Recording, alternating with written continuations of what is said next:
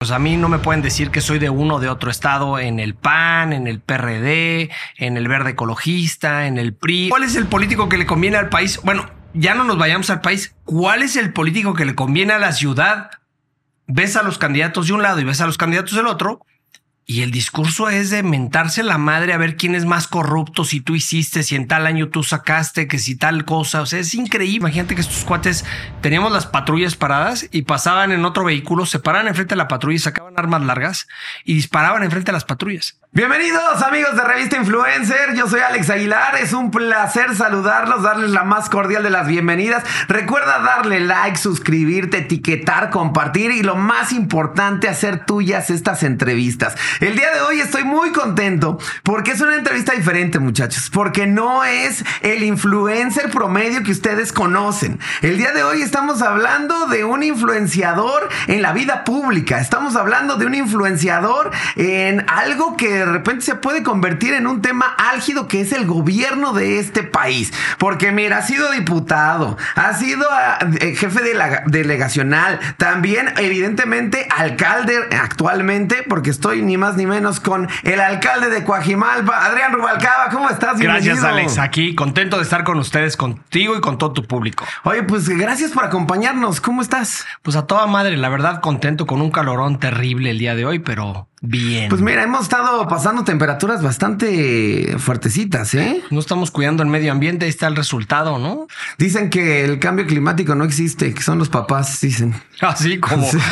No, eso no existe, son los papás los que, inventan cosas, nada más. Pero ahora son los niños los que dicen. Exacto, ahora son los niños. Qué bueno, porque la juventud sí está evolucionando en eso y aquí está el resultado. Lo estamos viendo en la ciudad y lo estamos viviendo a nivel internacional de manera tremenda. Pero bueno, pues ¿Qué le hacemos, hermano? Oye, Adrián, eh, vamos a platicar sin pelos en la lengua. Vamos a, ser muy directos.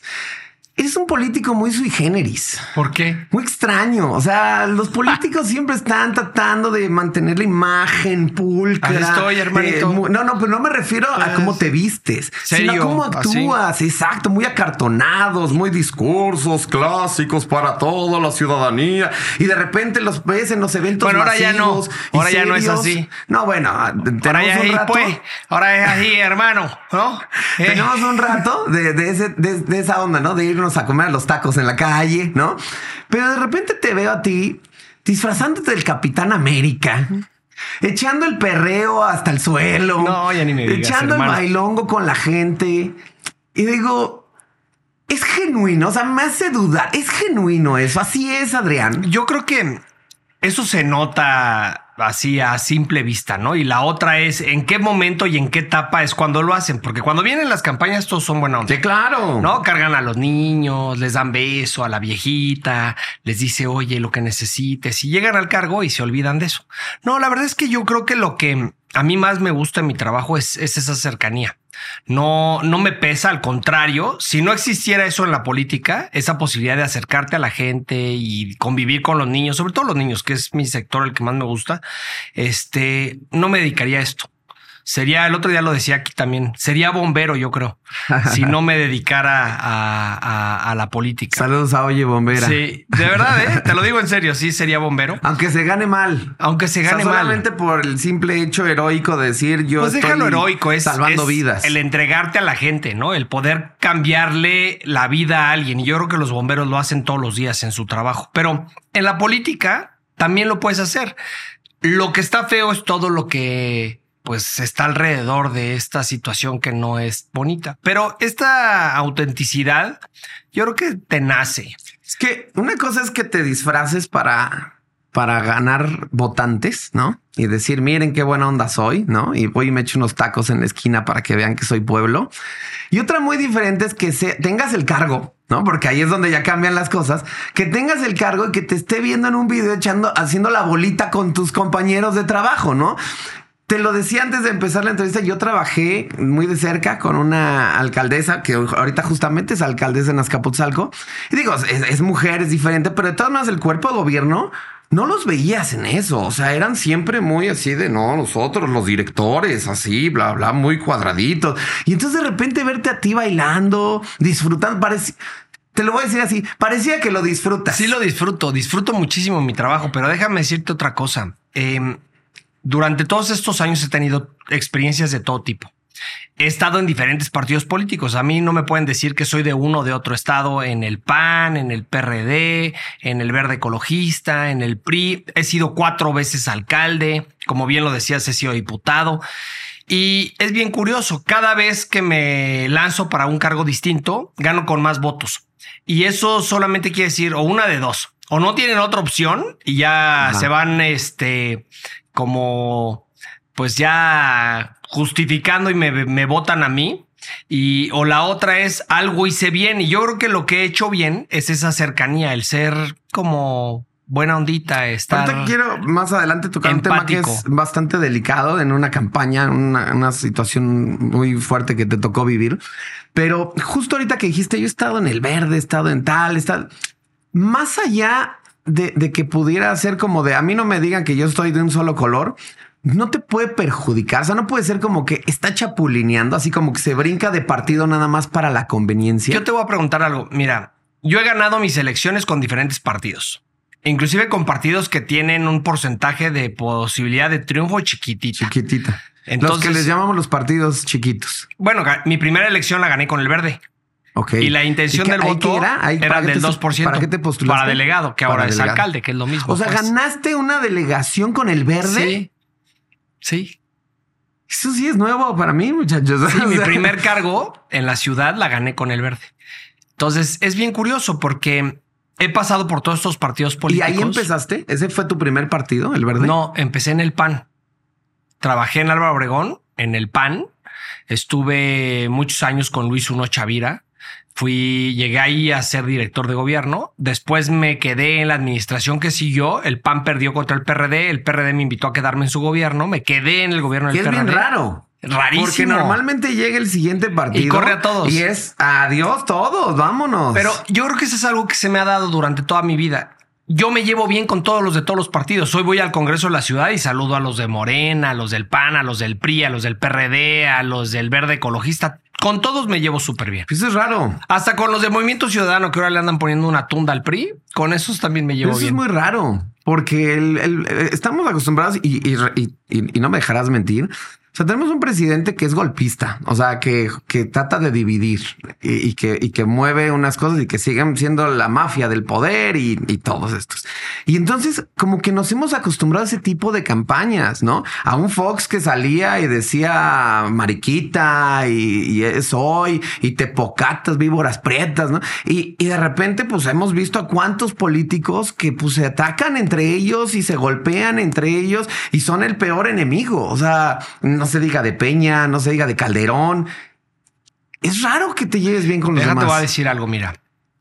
Te voy a decir dos cosas. La primera, yo no creo que solo el presidente está dividiendo a la sociedad. O sea, yo veo los partidos políticos y veo, por un lado, un grupo atacando al otro grupo.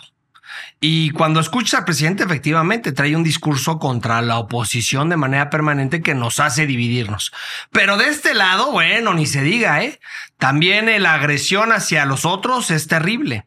Y estamos viendo cómo la prioridad es el partido político y no la gente. Tuvimos dos marchas muy grandes en la ah, ciudad, la del INE, una, y la otra la de apoyo al presidente. Y si tú juntaras esas dos marchas, sacaban a madrazos. O sea, no, no habría, no habría otro resultado más que agarrarse a golpes, porque un sector odia al otro sector. Y la pregunta es: ¿y entonces para qué estamos los servidores públicos? ¿No se supone que tenemos que servirle a la población y, gobernar para todos? ¿O tenemos que hacer nuestro grupito para que cuando nos toque, pues seamos más y nos madriemos a los otros? Ahí es donde hemos perdido toda la noción de hacer política. Como político es tú perteneces a un partido político que te postula y que eh, adquieres el cargo público. Pero en cuanto llegues a ese cargo público, te debes de olvidar de, de, ese partido. Me refiero a olvidar en el sentido de voy a gobernar para todos, no nada más para este grupo. Pues imagínate, yo te estaría gobernando para un solo partido político, pero justo era lo que te iba a decir, la segunda cosa que te quería comentar. A ver, es muy sencillo. Yo le voy a las Chivas. No sé tú a quién le vas. A los poderosísimos Pumas de la Universidad Nacional. Imagínate que un día van a jugar los Pumas y van a jugar las Chivas y nos mentamos la madre tú y yo porque pues queremos que gane nuestro equipo. Y el día de mañana pues pierden las Chivas, ¿no? O, pierden los Pumas. Y entonces... Como es costumbre. Puede ser, ¿no? O, ahora ya no puedo decir yo de las Chivas lo contrario porque además va en una derrota terrible, pero... Imagínate que pase ese, ese, proceso y tú y yo nos quedamos peleando para toda la vida y no podemos ser amigos. Pero el día de mañana viene la selección nacional y tu jugador favorito de los Pumas juega con mi jugador favorito de las Chivas. Y los dos van a jugar por México. Y vamos a disfrutar del partido juntos, pero vamos a seguirnos mentando la madre tú y yo. Ese es el papel del político que actualmente está jugando. Se quedan en el equipo de fútbol no pasan a lo que es la división de la selección nacional, en donde todos tenemos que jugar juntos. Entonces, pues son políticos chiquitos, Alex. Esa es la realidad. Así los veo, aunque lleguen a grandes cargos. Son políticos chiquitos con una visión muy diminuta que no entienden que a México le puede ir bien si jugamos juntos. Y no es un discurso. Lo vivo en el día a día. Tú ves mi comparecencia en el Congreso de la Unión y, y, la, y los diputados todos me echan flores. El de Morena decía, oiga, es que su comparecencia está aburrida porque aquí todos venimos a felicitarlo. Para mí eso es sumamente grato. Claro, no, no perdón, si quieres robo tantito para que tengas algo que decirme. No es divertido porque no hay madrazos, ¿no? En la comparecencia no va a salir la nota en el periódico. Pero para mí y para mis vecinos en Coajimalpa, pues la verdad es que a partir de una buena relación hemos obtenido grandes cosas. Si yo viviera en una dinámica de confrontación, pues no me hubieran construido un hospital. Ahorita tenemos el hospital más chingón de la ciudad, que es el hospital de Coajimalpa. Pues no me lo hubiera construido el gobierno federal y el gobierno de la ciudad. No tendría una remodelación completa de la carretera. No hubiéramos construido una estación de bomberos nueva. O sea, muchas cosas que se tienen que hacer en equipo y por el pleito personal pues dejamos de hacer lo que para lo que nos pagaron, ¿no? Que es resuélvele a la gente. Entonces, yo sí veo que tristemente en este país habemos pocos políticos conciliadores. Y ahorita vemos, por ejemplo, las contiendas nacionales y las contiendas en la ciudad. Ajá. Y pues yo te pregunto, ¿quiénes son los conciliadores? No, nadie. O sea, ¿cuál es el político que le conviene al país? Bueno, ya no nos vayamos al país. ¿Cuál es el político que le conviene a la ciudad? Ves a los candidatos de un lado y ves a los candidatos del otro y el discurso es de mentarse la madre a ver quién es más corrupto, si tú hiciste, si en tal año tú sacaste, que si tal cosa. O sea, es increíble. el rollo es que, a ver, tú, tú estás adentro, Adrián. ¿Qué hay de cierto eso de que cuando llegas al cargo ya le debes favores a mucha gente y entonces no te dejan gobernar? Pues mira, yo creo que depende cómo llegas, ¿no? Esa es la realidad. Hay actores que llegan sin haber hecho ningún trabajo, los nombran de candidatos, se hacen servidores públicos de elección popular y pues yo me imagino que están de estar cargadísimos de compromisos. Yo te puedo decir hoy en día, mi compromiso es con la gente. Porque además hay algo que a nadie le gusta que digamos los políticos. Más bien, a los partidos políticos no les gusta que se los digamos, pero los partidos políticos, ¿por qué quieren que sus candidatos ganen? Si a final de cuentas el partido político no es el que va a gobernar. Pues porque les representan dinero. O sea, si un partido político saca más votos, y eso es algo que la gente tiene que saber, si el partido político saca más votos, del erario se le da dinero a ese partido político. Entonces, el que más candidatos gane, pues tiene más lana. Y tiene más lana para qué? Para operar como partido, para generar plazas, para contratar gente, para mil cosas. Y no quiero hablar de lo que no se ve, que también tienen dinero para eso, ¿no? Entonces, ¿Tú qué haces como partido político? Pues buscas al mejor, al que te puede generar votación.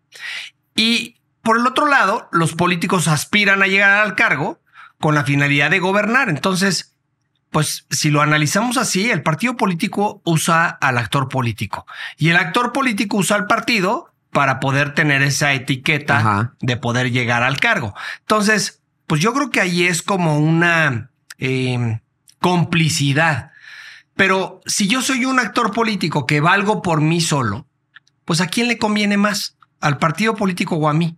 Si yo no tengo la etiqueta del partido político que me quiere representar, pues no pasa nada porque la gente me quiere a mí, no quiere al partido político, no me voy a deber al partido político. Pero si el partido político está sobre mí, pues yo requiero de esa marca para que el día de mañana me controlen. Entonces, eh, lo que quiero transmitir con esto es lo importante es buscar actores políticos que los quiera la gente para que cuando lleguen al cargo, pues se deban a la gente, no al partido. O sea, tú podrías en algún momento de tu vida decir, voy como independiente. Pues ya gané con diferentes partidos. O sea, cada vez que he sido candidato a una cosa, he ganado por diferentes partidos, salvo estas, las dos últimas y bueno, más bien las dos penúltimas y la última, la última que ya fui con varios partidos, que fui PAN, PRI, PRD en la coalición. Pero antes de esas, todas las demás cambié de partidos. Y era bien curioso porque me decían, no vas a ganar, con el verde no ganas y pum, les ganábamos, ¿no? Y luego me decían, oye, con el PRI no vas a ganar si es el partido más odiado y pum, les poníamos una madriza, ¿no? Entonces, a lo que voy no es el partido, es la gente y creo que sí debemos de buscar quiénes son los que han empezado desde abajo, que conocen a la sociedad o que conocen cómo hacer gobierno y que estén demostrados de que han dado resultados, porque vienen las campañas y tú sabes, la difusión es como, a ver, ya hacemos todos TikToks, todos nos hacemos los chistosos, ¿no? Y entonces la gente dice, ah, mira, está cagado este güey, y entonces van y votan por ese güey, pero cuando llega el momento de la votación, digo, de la, de gobernar, pues ya no es el buena ondita, ya no es el que caga a los niños, que analicen quién es el bueno. Que también ese es otro tema, ¿no? O sea, honestamente es bien complicado que la ciudadanía investigue, que la ciudadanía de verdad esté analizando propuestas. O sea, la gente se deja ir por por el, el, guapo, por el chistoso, por el que hizo el TikTok, por la que hizo bla, bla, bla. O sea, es bien complicado porque me dio la despensa, ¿no? O sea, es bien complicado que de, verdad encuentre ciudadanía que diga, no, a ver, ¿cuál es la propuesta de Adrián? ¿Cuál es la propuesta de este? Voy a analizar y a ver qué nos conviene y qué está proponiendo en esto. O sea, simplemente yo lo veía en los debates cuando fue para, para la elección a jefe de, de gobierno de la ciudad, que que los otros candidatos que compitieron contra Claudia Sheinbaum ni siquiera estaban preparados, o sea, no sabían ni siquiera lo que les preguntaban, o sea, me repite la pregunta, por favor, porque no, no, no entendían lo que les decían. Entonces yo digo, cuando, cuando no está ni siquiera tantita preparada la persona, pues, ¿qué, esperamos que nos, nos, vayan a gobernar? Pues ese es precisamente lo que yo creo que se tiene que analizar. Yo creo que hoy, con la tecnología que tenemos y la capacidad de difundir información, pues nos da la oportunidad por lo menos de darte cuenta de quién es quién, ¿no? Si bien es cierto, muchos se quedan así en el soslayo de qué es lo que ha hecho cada persona, pero habemos muchos actores políticos que empezamos muy jóvenes. O sea, yo este año cumplo 23 años haciendo política. Ok. Y mi primer puesto ganaba 3 mil pesos y era una plaza de honorarios y ahí empecé, o sea, yo fui jefe de vía pública, o sea, me tocaba levantar a los ambulantes, después fui jefe de panteones, que todo Ahí también se rumora que hay mucha corrupción, ¿no? Ah, no, no se rumora, hay porque es como que les piden mocha a los ambulantes. Sí, extorsionan al comerciante, pero imagínate a alguien que extorsiona a alguien que vive eh, al día. Sí, claro. o sea, ya olvídate de que está mal extorsionar, que sin duda está mal extorsionar, pero todavía está peor que extorsiones al que menos tiene, ¿no? Al que vive en el día a día, que apenas si saca para que sus hijos puedan comer ese día. Estuve de encargado de panteones, estuve de encargado de Servicio Militar Nacional, estuve encargado de giros mercantiles, de verificaciones y clausuras y así para arriba, director Pero general. Adicional, traías ya una preparación, o sea, estudios, o sea, no, no fue como como digamos el, el, amigo de un amigo me recomendó que no, mi yo no conocía a nadie de la política. O sea, tú te dedicaste a estudiar porque creo que tú eres abogado, ¿no? Soy abogado. Y tu papá creo que también era abogado, ¿no? Entonces, o sea, como que venías de, tradición, pero tu papá no tenía nada que ver con la política. O sea, él nunca estuvo metido. No, fíjate que, bueno, como todos los mexicanos, ¿no? Se involucraba y trataba de hacer algo para que el país estuviera mejor, pero nunca tuvo un cargo de elección popular, nunca trabajó con políticos. O sea, fue pues un personaje que estuvo muy al margen. Mi abuelo tenía una empresa familiar que fabricaba maquinaria para bancos, tarjetas de crédito y y pues todos esperaban que nos fuéramos ahí, yo y mis primos, a atender el negocio. Mira, lo curioso, lo curioso es nadie quiso entrarle a ese negocio y todos hemos tenido un camino pues distinto, pero todos exitosos. Y creo que también eso es un poco la formación que vives en casa, ¿no? Que ves cómo, pues, eh, la cultura del esfuerzo te lleva a ser exitosos. No necesariamente te tienen que poner. hijo único, Adrián? No, tengo un hermano. ¿Mayor o menor? Más grande. ¿Y él a qué se dedica? Él es abogado también, pero él se encarga, tiene una importadora de vinos y licores. Entonces él, es lo suyo, lo suyo es distribuir es lo suyo, lo suyo es el Oye, pero es que cuando o sea, te lo digo porque a mí me pasó. O sea, cuando, cuando yo en algún momento tuve inquietud de la política y que me quise meter un partido político y todo, como que la primera reacción de mi familia no fue, no fue favorecedora, ¿eh? No fue así como decir, ay, sí, qué, qué padre, hijo, dedica. O sea, fue así como de, no, que me salga gay si quiere, pero que no se meta eso. O sea, mi mamá se asustaba. O sea, ella sentía que, que era peligroso porque además ella tuvo familia que se dedicó a la política y sabía que estaba muy feo esto. Entonces ella no quería que yo me metiera en esas cosas. En tu caso, ¿no hubo No, claro que sí. O sea, de hecho, no querían. Yo estuve primero en el colegio militar y entonces como que todos me veían que me iba a ir por esa ruta, ¿no? Del ejército y me iba a quedar ahí. La verdad es que llegué eh, a la escuela, me puse a estudiar Estuviste derecho. en Estados Unidos, ¿no? Sí. ¿Hiciste algo allá? Eh, sí, estuve en, en, la Academia de la Infantería Marina de los Estados Unidos. Son super disciplina. Pues sí, sí, creo que eso me ayudó mucho, pero sin duda, pues eh, las raíces con tus orígenes, con la, con la gente a la que amas, pues te jala siempre. Entonces me regresé para acá y yo quería ser eh, diseñador de interiores. Okay. Eso era lo que a mí me gustaba en ese momento. Y en casa me dijeron, no, Adrián, es que de eso no te va a ir bien. Entonces tienes que estudiar derecho. Y entonces estudié eh, abogacía, terminé la carrera. O sea, y, un poco presionado, sí. De sí, no, no estaba, no estaba convencido de ser abogado. No estaba convencido. Y, y terminé estudiando derecho litigué un tiempo, primero derecho civil y después litigué eh, derecho penal en dos despachos muy importantes con un gran futuro además si me hubiera quedado ahí, pero no me gustó. O sea, no la pasaba bien, iba a las audiencias, se me hacían aburridas, luego iba a visitar a los clientes al reclusorio y decía, es que esto no es lo mío, o sea, no, o sea, sentía que había muchas injusticias, ¿no? Y el trato para que tuvieran un trato preferencial en el reclusorio, todo eso, yo decía, esto no, no, no lo digiría bien. O sea, justo como abogado, el sistema penitenciario mexicano es ¿Cómo? ¿Tú cómo lo describes? No, es una basura. O sea, a ver qué te puedo decir. Eh, el que tiene dinero vive bien, el que no tiene dinero vive mal. Este, estamos llenos de injusticias en el sistema, penal mexicano.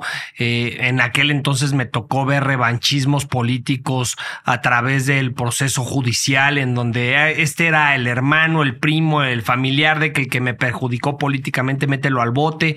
Y, no, hombre, terrible. Y eso me hizo sentirme muy incómodo cómodo en esa profesión y después me puse a hacer labor social porque eso es lo que me gustaba okay. a hacer trabajos. Hay una unidad de habitacional que por cierto les mando un saludo muy cariñoso en la unidad Plateros en Álvaro Obregón. Uh -huh. y yo iba y tocaba las puertas les decía oiga les vengo aquí a hacer la jardinería de la unidad de habitación en tú vienes a hacer jardinería. Sí, traje unas plantitas y arreglaba y limpiaba. Y ahí empecé a hacerme como popular con la gente hasta que me terminaron invitando. ¿Pero eso lo hacías nada más por gusto? Sí, o sea, por no, gusto. No, no, había un tema así como de un programa social o que no. te metiste de becario en algún. Nada más así que en tú ese. dijiste, Voy a agarrar mis tijeritas sí. y, y, sabías algo de jardinería. No, nada, al contrario, ya aprendí. Me acompañaba un gran amigo mío que en paz descanse se murió COVID, Iván Ramírez. Me acompañaba otro amigo que se llama Ulises García. Eh, Chuy y su esposa Imelda, éramos puros personajes que queríamos hacer el bien comunitario y comprábamos nuestras tijeritas, comprábamos bugambilias okay. y, y, le sembrábamos flores a la gente y de repente la gente ya sacaba su jarrita de agua y nos hacía algo de comer y me decía, oiga, joven, no puede podarme aquí el árbol sí. y, y decía, bueno, pues órale, ¿no? Hasta se enojaban si no lo hacíamos sí, bien sí. y lo hacíamos gratis, pero se enojaban. Y, y de ahí me empecé a hacer como popular en esa comunidad y mira, curioso, terminó repercutiendo en que me invitaron a trabajar en la política y después seguí con eso y después encontré el sector que es al que más amo, ¿no? Que es el de los niños y ya me olvidé de la jardinería y dije, este es el sector con el que quiero trabajar y no sabes las historias tan bonitas y las vivencias que he tenido con los niños porque son tan ocurrentes, tan divertidos que sin duda, bueno, es lo que me llena el alma. Si tú me dijeras, oye Adrián, tuvieras que dejar ser político y tienes toda la lana del mundo, ¿A qué te dedicarías poner una fundación para ayudar a niños? Sí, pues sería Chabelo. Ah, sería Chabelo. sería Chabelo. de todos los niños. Sí, sí Oye, sería. ¿eh? Sí tienes tu programa de tele. Tengo un programa de televisión, sí. O sea, también te gusta esta parte, o sea, de, de, de los medios, de la comunicación, de la farándula. De la farándula. Sí, tengo un programa de televisión eh, que se transmite televisión abierta a nivel nacional. Este salgo todos los domingos entre 7 y 8 de la noche. Y es una, un programa de comunicación política porque invito a diferentes políticos del país, sobre todo alcaldes, y vienen y me platican sus vivencias, pero está chingón porque quien te entrevista es un alcalde, ¿no? Entonces, cuando yo les empiezo a preguntar, ya no me pueden chorear tanto de no, yo hice esto que está súper chingón y porque empiezas a decir, a ver, pues, la partida no funciona así, me está mintiendo. Que si se lo dicen a un periodista, pues quizás sí le ven la cara, ¿no? Claro. Pero ya cuando es un alcalde, ya está más cabrón. no se arriesgan, ¿no? Ya, no a, se quererte chamaquear porque saben que por choro y por verbo no te van a convencer. Pues no, y está divertido porque además tiene diferentes etapas. Les analizamos su firma para saber cómo son y después es un, es un momento como más personal en donde escogen una tarjetita y tienen que responder preguntas incómodas. Todo está divertido. Eh, eh, fuiste nombrado el mejor alcalde. Sí, he ganado el premio al mejor alcalde del país ya tres veces. Eh, hay que recordar, estos premios se ganan cada año y bueno, competimos todos los alcaldes de, de la República Mexicana. He sido el mejor alcalde tres veces. Soy el único político que ha obtenido, creo que ese es, yo creo que el logro más importante que he tenido en mi vida, la medalla al mérito de la Ciudad de México, que es eh, una medalla que solo, solamente se le otorga a alguien que ha hecho una labor extraordinaria en favor de la comunidad o ha arriesgado su vida para salvar de la vida de algún otro eh, ciudadano de la ciudad. Y me otorgaron la medalla al mérito de la ciudad en el 2015. Este, y bueno, entre los reconocimientos yo creo que he tenido, ese es el más importante. Hemos recibido muchos en materia de seguridad pública, que también como que me gusta la seguridad. Que te metiste mucho ahí con lo del FBI y cositas ahí, ¿no? O sea, por ahí estuve leyendo. Sí, soy miembro de la asociación del FBI en México. Eh, el FBI tiene una academia que ha crecido a nivel internacional y dan pues capacitación a los integrantes que son parte de esta asociación. Para entrar a esta asociación se hace un estudio que hace la Embajada de Estados Unidos para poder ver si eres apto para tomar los cursos del FBI.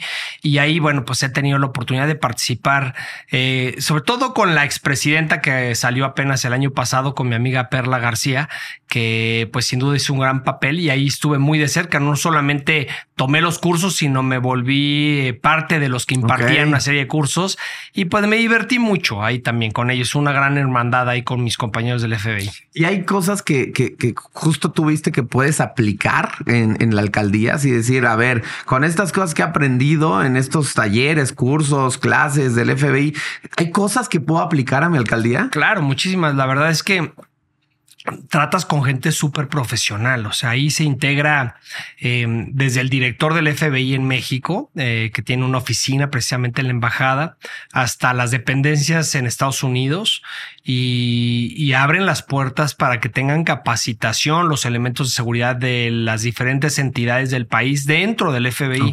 Entonces te dan la oportunidad de conocer prácticas importantes de investigación, de respuesta en temas de urgencia o de emergencia.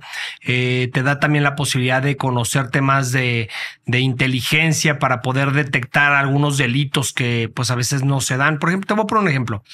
Eh, nosotros vemos los grafitis en la ciudad y si tú le preguntas a cualquier alcalde no tiene ni idea. Te va a decir, pues sí, o arte urbano, o al que no le gusta, pues se ve feo, ¿no? Hay que quitarlo. vandalismo. Vandalismo pero no ven el trasfondo que existe detrás de algunos grafitis.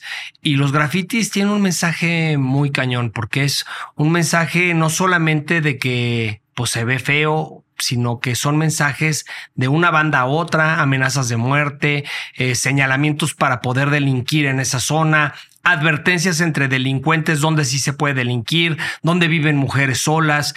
Y para eso pues necesitas tener una capacitación en materia de graffiti. Hoy en día vemos alcaldes que llegan a manejar la policía del país, de las policías municipales, y pues toleran el graffiti. No nada más dicen este está bien que lo hagan, sino lo promueven.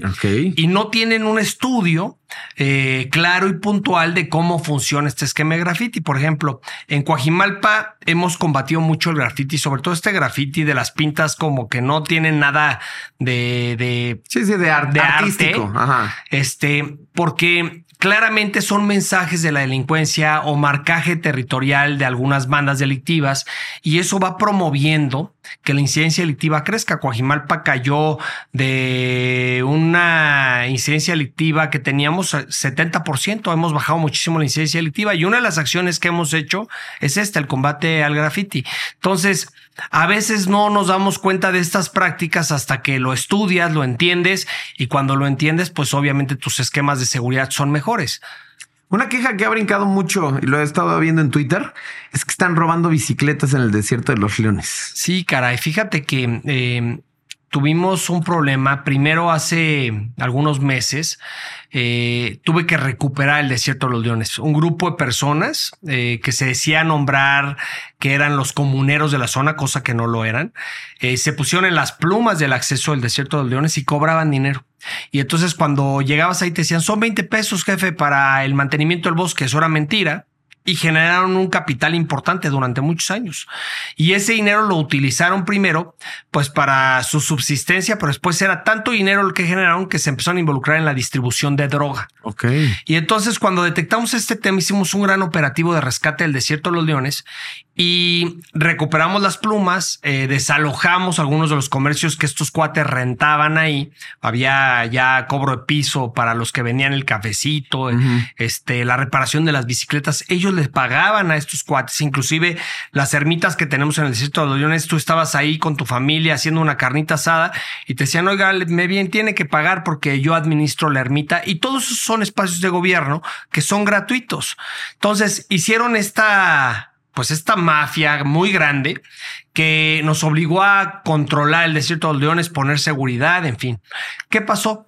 Cuando empezamos a limitarlos para que ya no vendieran la droga, para generar alertas para que si los veía sobre la avenida principal, este, los detuvieran, lo que sucedió fue que se empezaron a meter en las veredas este grupo.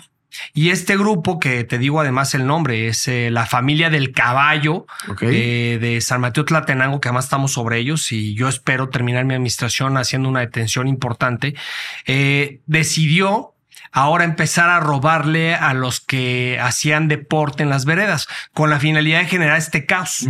Y entonces hace algunas semanas tuvimos ahí un problema importante porque pararon un muchacho que andaba en su bici, lo amarraron y este, y pues el mensaje fue muy claro, ¿no? Si dices algo te vamos a matar, pero pues se mostró descubierto, trató de generar psicosis y pues obviamente la comunidad de los ciclistas, que además es muy unida y además tienen razón, pues levantaron la voz y se hizo un tema bien delicado. Hemos aumentado la presencia y seguridad pública dentro del desierto de los leones, pero imagínate, tenemos muchísimas hectáreas de bosque y los ciclistas hacen deporte en veredas a veces que ni siquiera están muy bien este, resguardadas. Todos estos cuates conocen la zona, son de la zona y pues nos han pegado dos, tres veces, pero voy sobre ellos, los vamos a encontrar. Sé, sé que tienes mucha cercanía con la gente, o sea, que la gente quiere, o sea, eh, escuché un poco de lo que platicabas con Bombera justamente, que hasta calzones te mandan en pasteles y cosas de esas, ¿no? O sea, eh, pero también justo con este tipo de grupos, o sea, de repente no te llegan amenazas de, oye, ya no le muevas, oye, sabemos dónde vives o tu familia o cosas de esas. Sí, fíjate que sí, pero también tengo una gran ventaja, no, no soy padre de familia, este, no he creado una familia, eh,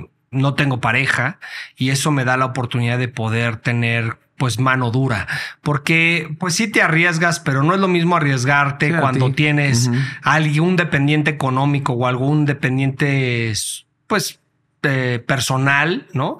Cuando ya no lo, cuando no lo tienes, porque eso te da la oportunidad de rebasar ciertas barreras que en algunos casos no las harías porque te da temor. Yo estoy convencido de que todas las amenazas que he recibido, he concretamente recibido yo creo que tres amenazas en lo largo de mi carrera. Una que fue muy frontal, con arma de fuego, de manera directa. Eh, otra con una banda delictiva que teníamos en Coajimalpa hace aproximadamente 15 años, que empezó a crecer la distribución de droga en las colindancias con el Estado de México, en donde el líder de la banda directamente me confrontó en un recorrido que hice en campaña en un tianguis y me dijo que que pues, nos sentáramos a platicar para poder llegar a un acuerdo, que yo no me metiera con ellos, que ellos iban a disminuir la violencia y que si yo les permitía vender ya no iba a haber problemas, que ellos se encargaban inclusive de que no hubiera delincuentes y no robaran en la zona. Y me confronté con ellos de manera personal. Y este, hoy eh, los líderes de esa banda están en el reclusorio. Eh, los detuvimos y, con apoyo además del gobierno de la ciudad. Por eso digo que a veces el trabajar en conjunto ayuda mucho. Con Omar García Harfuch trabajamos esta estrategia. Los detuvimos. Hoy están él y sus familiares, que fueron los que fueron heredando el negocio. Eh, se este, vuelven negocios familiares. Se vuelven negocios familiares. En el reclusorio disminuimos muchísimo la violencia. Imagínate que estos cuates teníamos las patrullas paradas y pasaban en otro vehículo, se paraban enfrente de la patrulla y sacaban armas largas y disparaban enfrente de las patrullas para retar al policía. Pues imagínate el policía con un arma corta, con poca capacitación para enfrentar delincuentes de esta envergadura, pues pues obviamente los aterraban. Coajimalpa pasó de tener 80 policías a tener mil policías y tenemos dos grupos de operación táctica que pues, están capacitados. Onda como el SWAT de Estados Unidos, así están capacitados en nuestro vehículo táctico. Y bueno, pues hoy Hoy no tenemos esa problemática como la tenemos anteriormente. Y estos otros, que son los que están en el desierto de los leones, que ya tuve un enfrentamiento con ellos unos días antes de que hiciéramos el operativo, me bajé, les reclamé, les dije, tienen que parar, tienen que cesar esta venta de droga, tienen que cesar de extorsionar a la gente. Y lejos de entender que era una advertencia de tienen que terminar con esta dinámica, pues decidieron irse por la vía de la confrontación. Eh, la vía de la confrontación fue recuperar el desierto de los leones. Hoy tienen órdenes de aprehensión y bueno, lo estamos buscando. Oye, tuviste tú un altercado hace unos años en medio de una campaña. Ah, Se golpearon, o sea, y, estuvo fuerte porque además había personas armadas, o sea, eh, fue una cosa delicada. Fíjate que, mira, eh, a veces las campañas políticas pierden su contexto un poco lo que yo te decía, eh, compramos el pleito de los partidos políticos y los llevamos inclusive a la violencia. Yo tengo que ser honesto, en esa ocasión yo no actué de manera correcta, eh, a pesar de que sí, efectivamente terminé golpeado y con la ceja abierta. Yo creo que ambos, ambas partes actuamos mal, eh, nos fuimos a la agresión, a los insultos y pues después de los insultos, insultos y la agresión verbal, lo que sigue es la agresión física. Y y me faltó prudencia. Yo creo que son de las cosas que eso ya tiene 15 años. Eh, creo que son de las cosas que vas aprendiendo con el tiempo. Y, hoy te puedo decir que el actor político que encabezaba esa brigada en aquel entonces del PRD, pues es mi amigo. Entonces imagínate qué trágico. Se golpearon nuestros equipos, eh, yo terminé con una lesión, pero también del otro lado acabaron otros golpeados.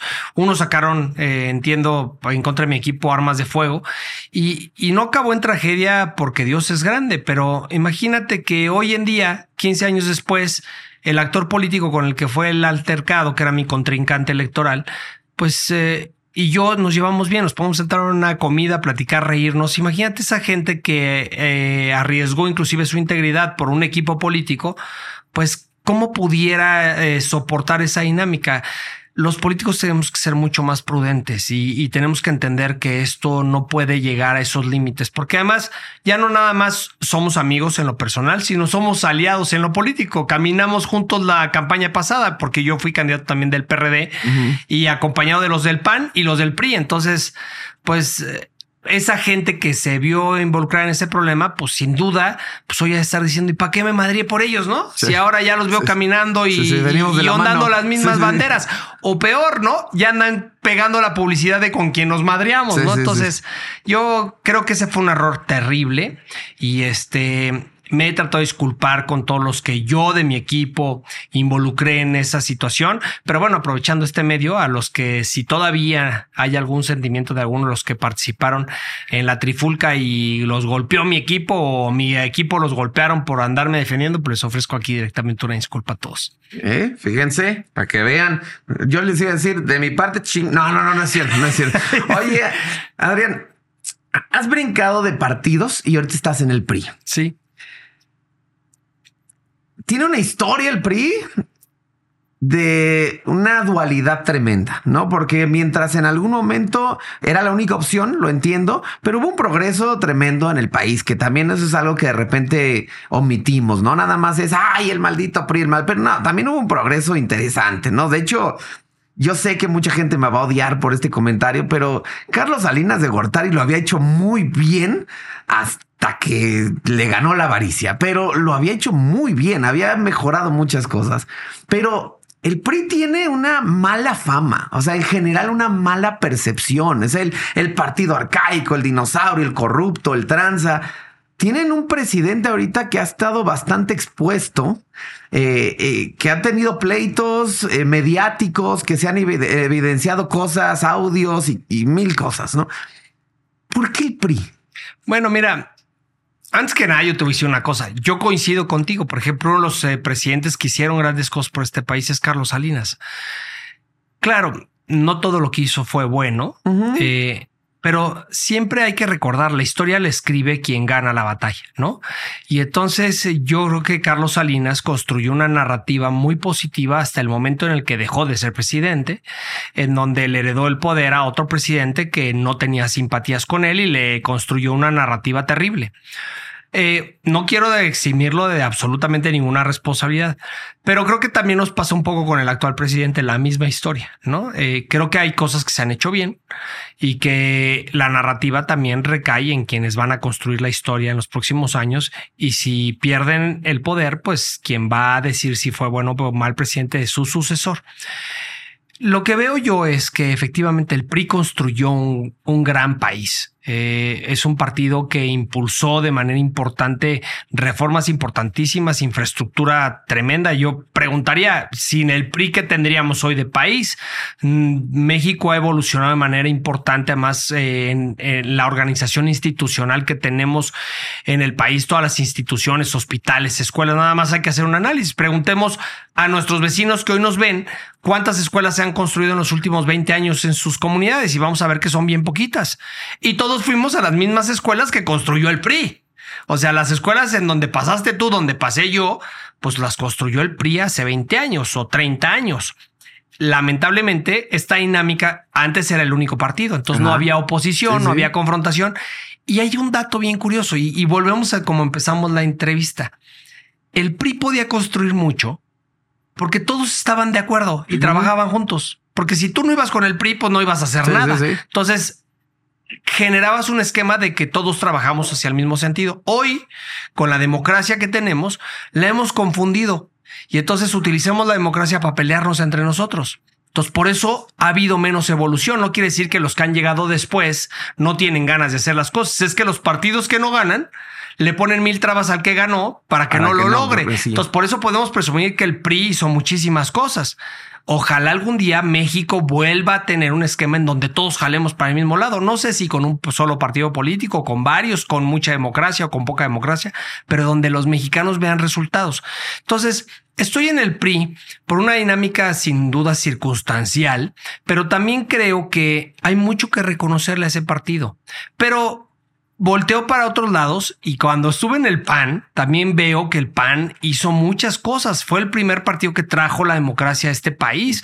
La alternancia empezó con el PAN. Y por el otro lado veo al PRD, ¿no? Que es una izquierda este, mucho más moderna, más conciliadora, más empresarial, pues que también le reconozco, pero también veo a un Morena que aunque seguramente muchos me van a mentar la madre, así como cuando tú hiciste el comentario uh -huh. de, de, de, del presidente. Veo un Morena que también pues tiene una claridad también de que necesitamos apoyar a los más necesitados. El problema es cuándo nos vamos a poner de acuerdo. Ahora, si tú me dices cuál es el partido en donde te sientes más cómodo, vuelvo a lo mismo. Mi partido es México la selección nacional, ¿no? La selección nacional, no me importan las Chivas, los Pumas, el América, yo quiero que gane México. Entonces, me siento muy cómodo en donde estoy y en donde esté y donde a futuro llegue a estar, pues sin duda me siento que vamos a caminar con esta visión de yo soy amigo de todos, como Chabelo, hermano. Te quiero preguntar algo y quiero que seas muy honesto, Adrián. Se rumora, se especula, se cuenta por ahí que podría ser tú el candidato a la jefatura de gobierno en la Ciudad de México. Mira, no se especula, yo estoy convencido y quiero ser el candidato a, jefe de gobierno en la Ciudad de México. Mm, amo mi ciudad, he aportado yo creo que mucho a la ciudad, soy el que más experiencia tiene y más cargos he ocupado en la ciudad, además el único que ha empezado desde hasta, hasta, hasta abajo ocupando cargos en la ciudad y no solamente en una alcaldía, sino en distintas alcaldías. Entiendo la problemática en mi ciudad, amo sin duda a la gente que habita esta ciudad y además entiendo la complejidad de la ciudad. Entonces, eh, siento que pudiera yo aportarle a la gente de mi, de mi ciudad, pues un proyecto que les ayude a mejorar las condiciones de vida, empezando por el tema de seguridad, que no le hemos pasado bien, aunque Omar ha hecho un gran papel y le mando un abrazo cariñoso a mi amigo Omar. Eh, y por supuesto en materia de salud, en materia de, agua, de movilidad, cosas que vivimos en el día a día, que a veces lo que necesitamos es entendimiento de la problemática para presentar este, soluciones sensibles para la gente. Mira, vámonos al tema de si quieres de movilidad, que es algo que vivimos todos, todos los días. Bueno, y ahorita si quieres tocamos otros temas, pero movilidad. Todos exigimos un mejor transporte, mejores condiciones, más rutas. Pero, ¿por qué no sale? Si, si hay presupuesto, si se invierte presupuesto, ¿por qué no sale? Y creo que nos ha faltado el diálogo con los transportistas. O sea, todos vemos al usuario y el transportista. El transportista ha estado durante años enfrentando una problemática que, que nadie ha comprendido. De repente les trajiste una aplicación como Uber, que sin duda está padrísima y funciona muy bien, pero una aplicación como Uber que no tiene las mismas obligaciones que el taxista normal. Y, no paga los derechos que paga un taxista normal. Entonces les traes una plataforma más moderna, en mejores condiciones, con mejores vehículos. La gente encuentra esa plataforma, más cara también, y este usa esa plataforma y de repente, ¿quién se quiere subir a un taxi? Pues ya todo el mundo dice, pedimos un Uber, pero el taxista tiene que pagar más impuestos. Entonces hay un desequilibrio de entendimiento de cómo puedes mejorar la movilidad y obviamente el transportista pues cada vez va dando menos condiciones o, peores condiciones de servicio y entonces pues eso lo sufre la gente que no tiene recursos. Entonces tendremos que entender la problemática desde la base. ¿Qué podemos hacer para que los transportistas tengan mejores condiciones? ¿Cómo podemos hacerle para que todos los transportistas puedan cambiar sus unidades y tengamos unidades de primera para que sean competitivos? ¿Y el metro sí se puede mejorar? Claro que se puede mejorar. Oye, eh, eh, justo en este periodo han ocurrido un montón de desgracias, tragedias y prácticamente ya semana tras semana, lejos de decir otra vez el metro, ya es un déjà vu, pues otra vez, otra vez, otra vez. O sea, y que de repente, eh, a mi perspectiva, yo como ciudadano común y corriente, sin militar en ningún partido, sin prestar fuerza a ninguno ni a otro, desde mi perspectiva es como Claudia, ¿qué está haciendo, güey? Está haciendo campaña. O sea, está dando ahí sus meetings en toda la República Mexicana y, poniendo bardas por todos lados. Y digo, ¿y aquí qué estamos haciendo? A ver, yo te quiero decir una cosa. Em, respuesta, ¿cuál, ¿qué respuesta quieres que te dé? ¿La del partido político? ¿La de el gobernante objetivo? ¿O, o del ciudadano común y corriente? La neta. Mira, yo veo que el metro tiene muchas deficiencias porque es un metro que tiene muchos años. Sí. Es un metro que no se le ha dado el mantenimiento adecuado durante muchísimas generaciones. Entonces, ¿qué es lo que pasa? Pues obviamente todo funciona hasta que deja de servir. Y la otra es, el presupuesto para mejorar el metro pues es interminable. La realidad es que tendríamos que invertir mucho más recursos y cambiar los vagones, cambiar los esquemas de cómo se lleva a cabo la movilidad, pero para una ciudad para poder hacer estos cambios, pues también es una decisión política complicada, ¿no? O sea, yo quiero un mejor metro, pero pues tendría que cerrar la estación fulanita tal, dejarla sin servicio y entonces modernizar por completo esa estación. ¿Qué pasa? La gente no lo entiende. O sea, yo que uso el metro, digo, pues ya me paraste el metro. Entonces trae un, a ese un costo político importante y como tú bien lo dices, ¿quién se quiere aventar un costo político, sobre todo si estás aspirando a ser presidente? Pero por el otro lado también vemos que ha habido inversiones importantes. Mira, igual y no lo sabes, pero se hizo una estación de generación de energía que se modificó por completo, que genera la misma energía que se gasta en, San Luis Potosí, la ciudad completa, solamente para abastecer algunas estaciones del metro. Entonces se modernizó para gastar menos energía y eso es una gran inversión. Lo que creo es que todos los políticos que vamos llegando lo que hizo el otro lo descalificamos y lo hacemos mal. Entonces, sí creo que tenemos que mejorar el metro de una manera radical, pero pues al costo de parar las estaciones, invertir y que sepamos los ciudadanos que vamos a estar un año y medio sin esa estación del metro y que nos aguantemos, porque si no, pues vamos a seguir teniendo que ya se descarriló, que ya se desgastó, que se quemó la llanta. Todo eso pues es la narrativa natural del desgaste de una estación, de unas estaciones ya muy viejas. Pero entiendo justo es el costo político, ¿no? Decir, o sea, yo no puedo aventarme el tiro, decir voy a cerrar estaciones y que la gente se me encrespe cuando ahorita mi aspiración es otra. Exacto, es que ahí tienes que decidir, o eres gobernante o eres candidato. ¿Qué quieres ser? Si tú vas a utilizar la Ciudad de México para ser candidato a la presidencia en un futuro, hermanito, no es el mejor camino hazte senador, hazte secretario de Estado, donde no tienes el riesgo de gobernar una ciudad donde hay mil pedos. Sí, claro.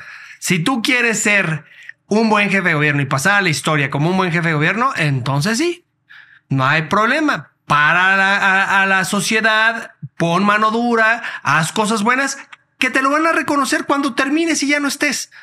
Pero si aspiras a ser presidente después de ser jefe de gobierno, pues está complicado. Yo creo que, que hasta eso a Claudia no le ha ido mal porque su aceptación a nivel nacional es muy alta y a pesar de que la ciudad es súper compleja y si tú haces un análisis, la mayoría de los jefes de gobierno han salido medio descalabrados. Lo que pasa es que con Andrés Manuel se nos olvidó con el tiempo, pero cuando Andrés Manuel salió también de aquí y este, pues también salió raspadón, ya traía ahí un desafuero, traía algunos señalamientos judiciales con el tiempo se nos olvidó y pudo ser candidato a la presidencia. Tal cual como pasa en las redes. Tenemos a mi amigo Miguel Ángel Mancera, que más es mi amigo, este, y pues el aspiro a ser presidente de la República, pues en la inmediata estaba cabrón, porque todo mundo lo señalaba de mil problemas que genera la ciudad. Entonces, si quieres ser jefe de gobierno, pues lo más probable es que no seas presidente, pero puedes ser un gran jefe de gobierno. Pero ¿y tú cuál sería tu meta? O sea, tú quieres aspirar a la jefatura de gobierno y creo que dadas las circunstancias, tendrían que hacer negociaciones políticas porque a fuerza tienen que ver entre el PAN y el PRD para ver qué candidato va a salir. Pero dadas las circunstancias como están ahorita, o sea, la Ciudad de México en las elecciones anteriores se dividió. O sea, de que era todo Morena, excepto Benito Juárez. O sea, y Coajimalpa. y Coajimalpa se dividió y se puso ya parejos, a la mitad desde uno, a la mitad desde otro. Entonces, eso, como nunca antes en la historia, le da una gran posibilidad a que tengamos un jefe de gobierno de la oposición. De la oposición. Y tú podrías ser ese candidato en el dado caso de que, de que se, se, pusieran de acuerdo, pero habría la posibilidad de que por primera vez en la historia de esta ciudad hubiera un, un jefe de gobierno de la, pues de, la coalición o de la oposición, etcétera. Pero después, o sea, ¿quieres más o, hasta dónde quiere llegar? A ver, yo me quiero eh, enfocar a los resultados, ¿no? Si el día de mañana la gente considera que he hecho un buen papel. Ahorita primero en mi primera parte, después de cuatro veces ser alcalde en Coajimalpa, ahora como jefe de gobierno, pues que me evalúen para algo más. Yo algo que he visto en Coajimalpa es al principio no inicié con popularidad, no era un alcalde popular. La popularidad vino después con los resultados y, y la gente pues no les caía muy bien porque era muy mano dura. Hoy ya me doy el lujo hasta de echar desmadre, ¿no? Con la gente. Te hemos visto hasta que encuerarte y todo. antes no, antes no, antes era diferente. Antes la gente, si hubiera hecho eso, hubiera sido sumamente criticado. Claro. ni, ha, ni ha podido dar ningún resultado y viene aquí a hacer payasadas. Entonces, Eh, el claro, de la política. El de la política. Y, y, hoy creo que eh, tengo una gran oportunidad que es encabezar este proyecto. Siento que tengo además eh, la capacidad y estoy seguro que voy a ser jefe de gobierno. No solamente un jefe de gobierno. es muy posible. muy posible. O sea, el PAN y el PRD, sí. O sea, sé que te llevas bien, pues. O sea, de hecho, te he visto en fotos con Santiago ahí echando la comidita y todo. O sea, sé que te llevas bien con ellos. Pero pues al final todo el mundo tiene sus ambiciones. todo el mundo tiene su interés. Yo creo que todos son. Justo Santiago, yo creo que la va a buscar. Quiere ser, sí. Sandra, yo creo que la va a buscar. O sea, hay algunos que sí están y además que, se ha visto el perfil, cómo lo han trabajado y que ahí te va la pregunta el millón. Y, y creo que es lo valioso de esta entrevista va a quedar en eso. Yo te pregunto, ¿quién de la oposición, de los aspirantes de la oposición, es un candidato conciliador que va a permitir que aquellos que no simpatizan con la oposición digan, bueno, pues si es él o ella, me sentiría cómodo porque mis intereses de mi comunidad, de mi clase social, de mi sector, están representados con él. Solo hay dos candidatos. En todos los, eh, este, en todos los participantes que estamos, que son conciliadores. Y tú dímelos quiénes son. Uno es Omar García Harfuch y el otro en la oposición, ¿quién es? Solo Adrián Rubalcaba. ¿Qué quieres? ¿Una ciudad dividida? Como tú bien me lo estás mencionando ahorita, que estamos partidos a la mitad. Un gobernante que haga un plan de trabajo y un proyecto de gobierno en donde más allá de andar persiguiendo al que estuvo antes, se enfoque a ver cómo llega bien el agua, cómo están bien tus servicios, que se acerque a los sectores populares, que se lleve bien con los alcaldes de oposición, yo creo que eso es lo que debemos de buscar. Y ahí es donde yo tengo una gran oportunidad, porque ahorita aunque vengan las campañas todos se empiezan a decir, no, no, mira, yo soy buena onda y yo no me voy a pelear, pues ya nadie se los va a creer, pues si se han madreado hasta con el sartén, ¿no? Y van a empezar a hacer malabares. Pero algo que sí te puedo decir es, hoy hay dos actores políticos en la ciudad, solo dos de los 20 que están participando. Que puedes decir, bueno, pues si él gobierna, no me siento tan mal. Yo te preguntaría, si gobierna Morena, ¿con quién te sentirías mejor de los que participan? Y pues de hoy, de, los que están por de candidatos o a tu familia. Y yo te puedo apostar que con Omar Harfush tú dirías, bueno, pues con él no me siento tan incómodo. Lo mismo pasa del otro lado, del lado de Morena con Adrián Rubalcaba. Bueno, pues Adrián pues es conciliador, no, no, no va a estar persiguiendo, ¿no? Entonces, yo por eso estoy seguro que voy a hacer. Estoy convencido, porque además yo voy a gobernar con los partidos políticos que me representen, pero también podemos hacer equipo con los del otro lado que han hecho bien las cosas. Oye, ¿y tienes pensado tener hijos, familia? Porque sé que te encantan los niños, pero sé que no los tienes. Digo, no hay prisa. ¿eh? Yo, yo estoy igual, yo no tengo hijos, no estoy casado y ni tengo prisa de hacerlo. Pero tú quieres? Claro, yo creo que uno de mis sueños más grandes es ser papá. Sin embargo, hay que buscar el momento exacto, porque ser papá sin poderle dedicar el tiempo a tus hijos que se merecen, pues tampoco se trata de traer hijos nada más, porque mucha gente me ha dicho, oye Adrián, es que tienes que ser papá porque tienes que trascender y a quién le vas a heredar y a ver, pues esa no es la visión de vida que yo, y yo tampoco crecí en una infancia así, en donde a mí se, se me dio la oportunidad de ser niño y que mi papá estuvo ausente. No, mi papá estuvo muy presente, mi mamá fue sumamente presente. Entonces, ahorita no es el momento.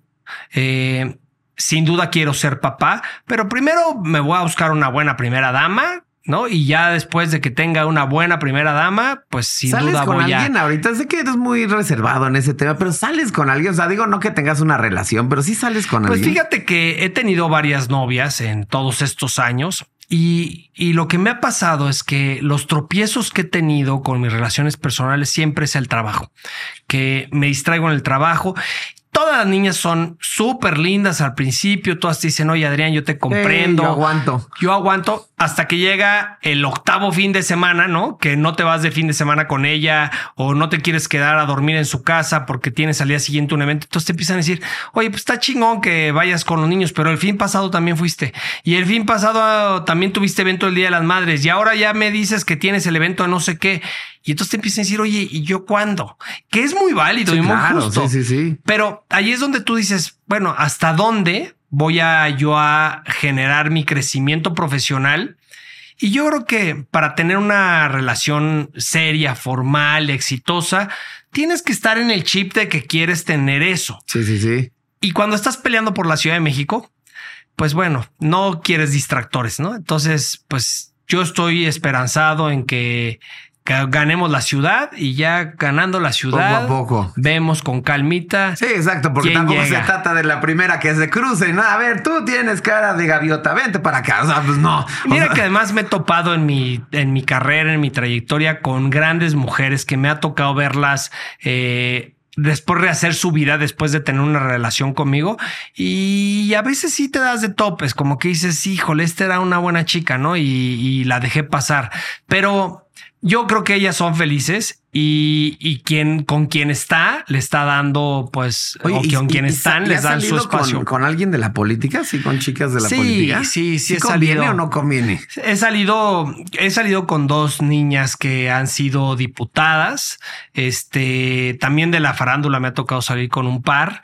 O sea, me ha tocado de todo. De todo. Desde la niña de casa muy fresa hasta la chica más barrio, ¿no? La diputada, la rica, la no tan rica la verdad es que, pues mira, me ha tocado estar con de todo, pero pues creo que el problema no son ellas, soy yo. Yo tengo primero que aterrizarme personalmente en mi vida emocional para poder lograr una familia.